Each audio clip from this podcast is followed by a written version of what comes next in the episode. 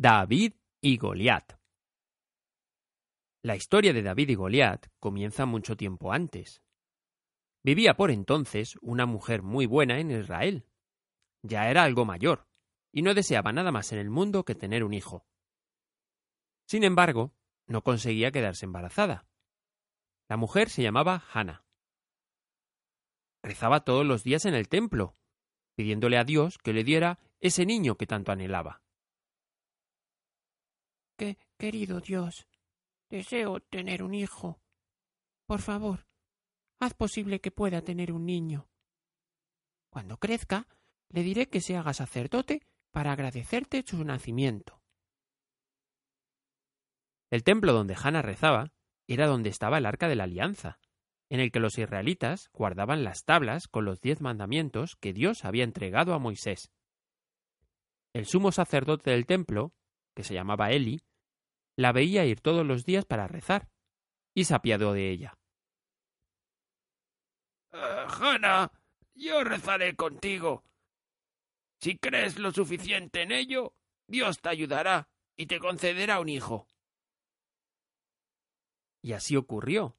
Hanna tuvo un niño, Samuel. Cuando Samuel creció, Hanna lo llevó a Eli para que le enseñara las escrituras y así se convirtiera en sacerdote.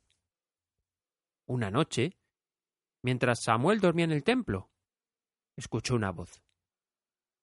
Samuel. Samuel. Samuel se despertó y pensando que Eli le había llamado, fue a su cuarto. Eli, eh, ¿por, ¿por, qué me has despertado? ¿Qué ocurre? Yo, yo no te he llamado, Samuel. Anda, eh, vuelve a dormirte. Mañana hay mucho que hacer. Samuel se fue a su cama, pero de nuevo escuchó la voz. Samuel. Samuel. Y otra vez. Samuel. Samuel. Samuel se dio cuenta de que la voz venía del cielo y dijo Oh, oh señor. Te, te escucho. Samuel, escucha. Eli es muy mayor y dentro de poco subirá al cielo. Ninguno de los otros sacerdotes es digno de convertirse en su sucesor. Tú eres mi elegido, Samuel. Tú eres el que guiará a mi pueblo de Israel. ¿Aceptas? Sí, señor. Y ocurrió que poco después, un ejército de filisteos atacó la ciudad, saqueó el templo y se llevaron como botín el arca de la alianza. Cuando Eli lo vio, de la pena, cayó al suelo y se murió. Los filisteos volvieron a su ciudad de Ashot y dejaron el arca de la alianza en el templo de Dagón, su dios. Festejaron toda la noche, pero al día siguiente vieron como la estatua de oro de Dagón yacía en el suelo en pedazos. En los campos alrededor del templo, millones de ratas se comían la cosecha. Los hombres empezaron a morirse a causa de la peste. Los más ancianos decidieron devolver el arca de la alianza a los israelitas de inmediato y sellar con ellos la paz. Así desaparecieron las ratas y la peste. Samuel fue nombrado juez y reconocido por el pueblo como un profeta. Dirigió durante muchos años a Israel. Cuando ya era anciano, Dios le habló de nuevo. Samuel, ya eres muy anciano. Dentro de poco te llamaré para que vengas a acompañarme al cielo. Es hora de que Israel sea gobernada por un rey, y tú lo nombrarás. Yo te indicaré quién es el elegido. El primer rey de Israel fue Saúl. Cuando Samuel le dijo que él iba a ser rey, el joven Saúl respondió uh, Pero yo no estoy preparado para convertirme en rey. Es lo que desea Dios. Dios sabe lo que hace. Tú aprenderás a ser rey. Solo tienes que tener la fuerza de voluntad para convertirte en uno. Dios nuestro Señor te ayudará y yo también.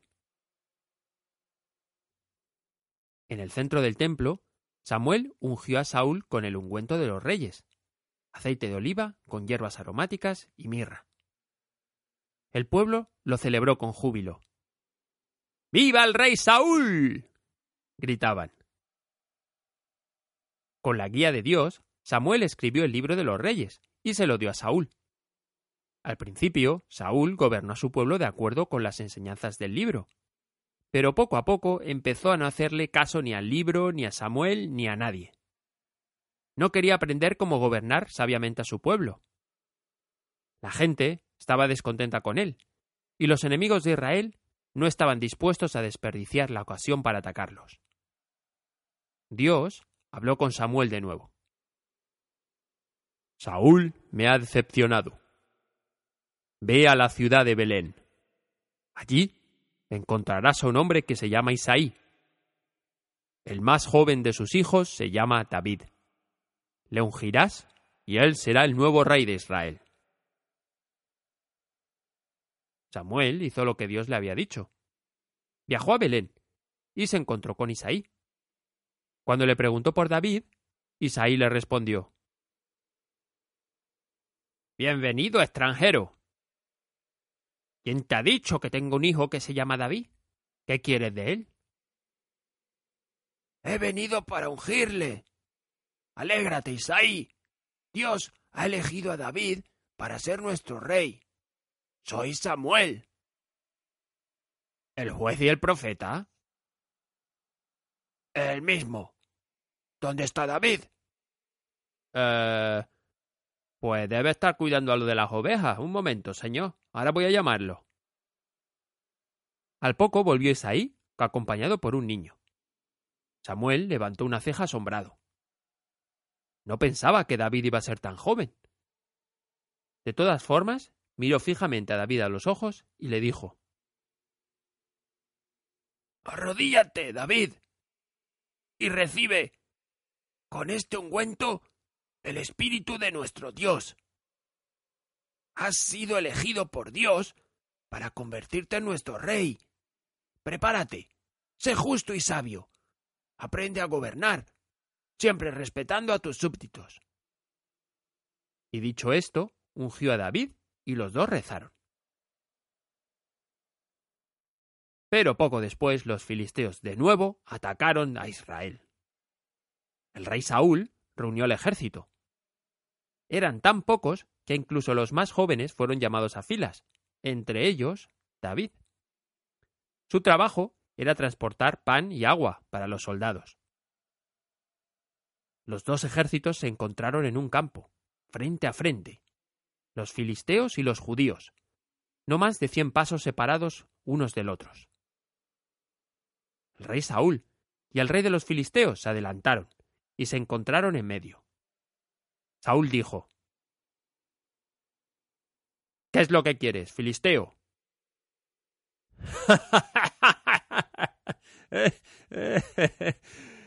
¿Qué qué quiero? Vuestras tierras y vuestros animales, judío. Pero, pero sin ellas moriremos. No tenemos que comer. Pues lucha y muere. o aún mejor. Mira. Ríndete y convertiros en nuestros esclavos. Dejemos que Dios elija al vencedor. Anda y piérdete, Saúl. Jamás. Mi ejército es más poderoso que el tuyo. Pero mira, yo tampoco quiero tener que mataros a todos. Mm, te propongo lo siguiente. A ver. Deja que luche tu mejor soldado contra el mejor de los míos. Si tú ganas, pues nosotros nos vamos y no os volveremos a atacar. Ahora bien, si gano yo, tú y tu pueblo seréis mis esclavos. ¿Qué? ¿Aceptas? Mm, de acuerdo. Es mejor así. Uno en vez de miles. El rey de los filisteos sonrió. Levantó su mano derecha y cerró el puño. De entre las filas de los filisteos se escuchó un murmullo. Los soldados se echaron hacia los lados, dejando un pasillo entre ellos. Por el camino salió un hombre. No, ¿qué digo? ¡Un gigante! El gigante se acercó hasta su rey, Se golpeó el pecho con el puño y gritó Soy Goliat. ¿Quién quiere luchar contra mí? Los filisteos empezaron a vocifear como locos. Goliat, Goliat, Goliat, Goliat. El ejército de los israelitas retrocedió varios pasos. Nadie podría acabar con ese monstruo. Su espada era tan grande y pesada como diez espadas, y su armadura tan dura como una montaña. Goliat empezó a andar de un lado hacia otro, señalando a los israelitas con su espada, mientras gritaba Yo soy Goliat. ¿Quién quiere luchar conmigo? ¿Tú? ¿O tú? Cada israelita que Goliat señalaba daba un paso hacia atrás. El rey de los filisteos dijo Venga, Saúl, que ninguno de los tus hombres se atreve. Anda, rendíos de una vez. Y dirigiéndose a los israelitas, dijo Israelitas, escuchad. Voy a contar hasta tres. Si ninguno de vosotros quiere luchar con Goliat, rendíos y tirad vuestras espadas. No temáis, no os mataremos. Tenéis mi palabra. Y dicho esto, empezó a contar en voz alta. Uno. Los filisteos seguían gritando. Goliat. Goliat. Goliat. Dos. Goliat. Goliat. Goliat. Y... Yo lucharé. Del fondo del ejército de los israelitas, alguien quería luchar. El rey Saúl ordenó que dejaran adelantarse al valiente. De entre las filas de los israelitas se adelantó el pequeño David.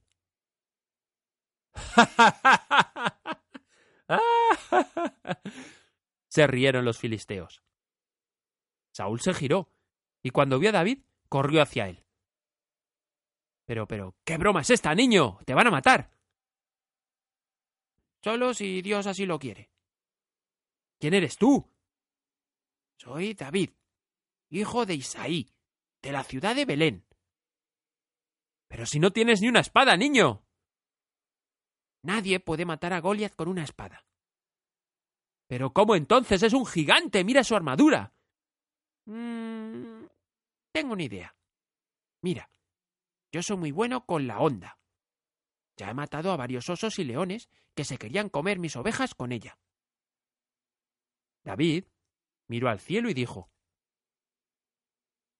Escúchame, Dios. Te pido ayuda y te pido que me perdones. Siempre he cumplido tus mandamientos. Hoy, sin embargo, debo matar a Goliat para que el pueblo de Israel no se convierta en esclavos de los filisteos. El rey de los filisteos llamó a Saúl. Saúl, oye. ¿Qué pasa?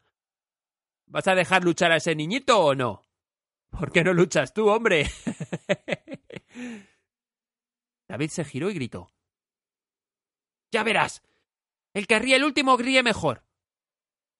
Y se dirigió hacia Goliat. Goliat se giró y empezó a burlarse de él. ¡Uy, qué miedo! Este nanito quiere hacerme agua. A ver, toma. Aquí tienes una espada, niño. Mira qué bueno que soy. No necesito ninguna espada, Goliath. Aquí tengo mi onda y mis piedras. ¿Y qué quieres hacer con ellas, niño? ¿Tirarme piedrecitas? Anda, vete a tirar piedrecitas al agua, pequeñajo. ¿Estás listo para la pelea, Goliath? El rey de los filisteos le gritó a Goliat. Goliat, venga, acaba con este niño, que esto ya dura demasiado. Goliat cogió su espada y avanzó hacia David dispuesto a matarlo. David no se movió. Con su mano izquierda abrió su bolsa y cogió una de las piedras que llevaba dentro. Voy a cortarte en dos, enano. gritó Goliat. Goliat ya no estaba más de diez pasos de David. David puso la piedra en la onda y empezó a girarla sobre su cabeza. Una vuelta, dos vueltas, tres, cuatro, cada vez más rápido. Goliat levantó su espada y David lanzó la piedra. Esta fue directamente a dar en la frente del gigante. Goliat bajó la espada, dio un paso adelante y. y se cayó al suelo, muerto. Esto no lo había esperado ninguno de los filisteos. El rey y su ejército se quedaron blancos, de piedra, mirando a su gigante Goliat tumbado en el suelo. Los israelitas gritaron ¡Hurra! ¡Hurra!